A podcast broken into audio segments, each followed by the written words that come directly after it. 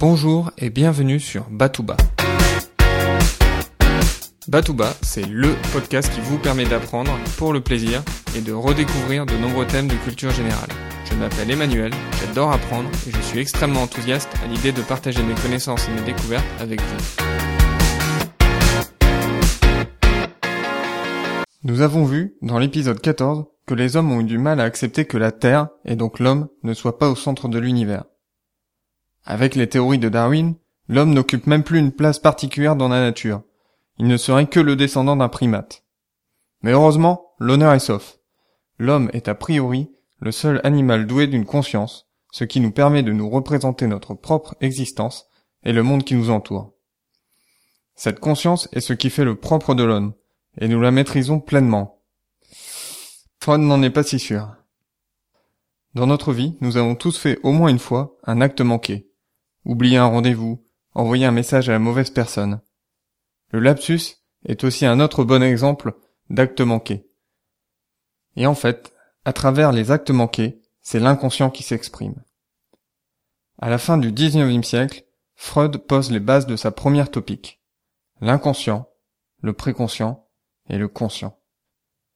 L'inconscient est l'ensemble des phénomènes psychiques qui sont indisponibles à notre conscience. Par exemple, les souvenirs d'enfance sont enfouis dans notre inconscient et ne remontent à la surface que lorsque nous voyons une photo ancienne et exerçons un travail de mémoire.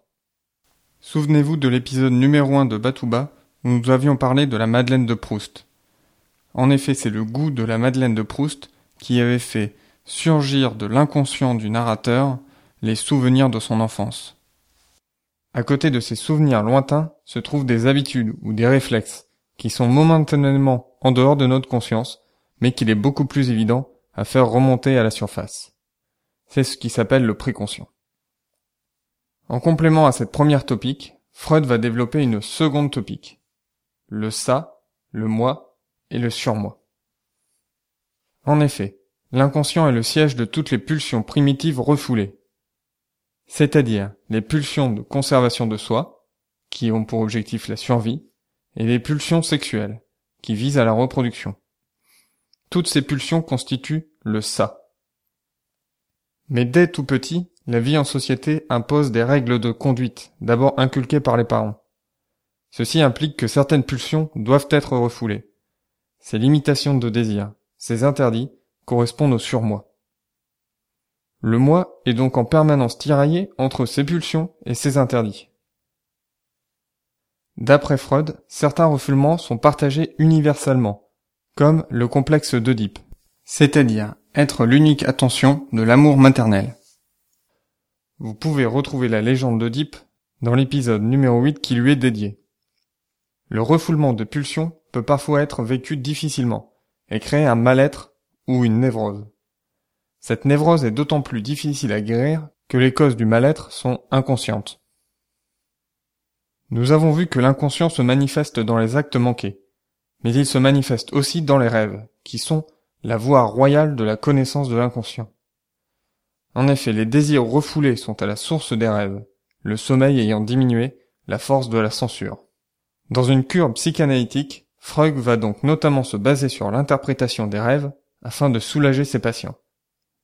Pour Freud, l'un des objectifs de la cure est de pouvoir améliorer la capacité de sublimation c'est-à-dire à pouvoir transférer ses pulsions vers la création d'œuvres artistiques et intellectuelles.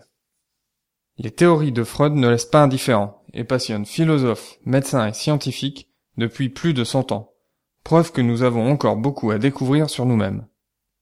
C'est d'ailleurs assez étonnant de penser que nous sommes capables d'expliquer ce qui se passe à des milliards de milliards de kilomètres de notre planète, mais que nous ne sommes même pas en mesure de vraiment comprendre comment nous fonctionnons. Vous pouvez retrouver les notes de l'épisode sur www.batouba.com slash 15. Le site internet Batouba est compatible avec tous les supports. Vous pouvez vous y rendre à partir de votre ordinateur, mais aussi à partir de votre mobile.